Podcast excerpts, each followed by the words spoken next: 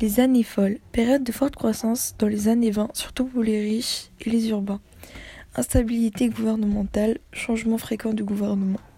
Une ligue dans les années 30, organisation souvent d'extrême droite, qui veut un pouvoir autoritaire en France. Front populaire, rassemblement des partis de gauche après 1934, puis gouvernement en France de 36 à 38. Président du Conseil, chef du gouvernement sur la Troisième et la Quatrième République. Convention collective, accord entre salariés et patronat d'une branche professionnelle sur les conditions de travail.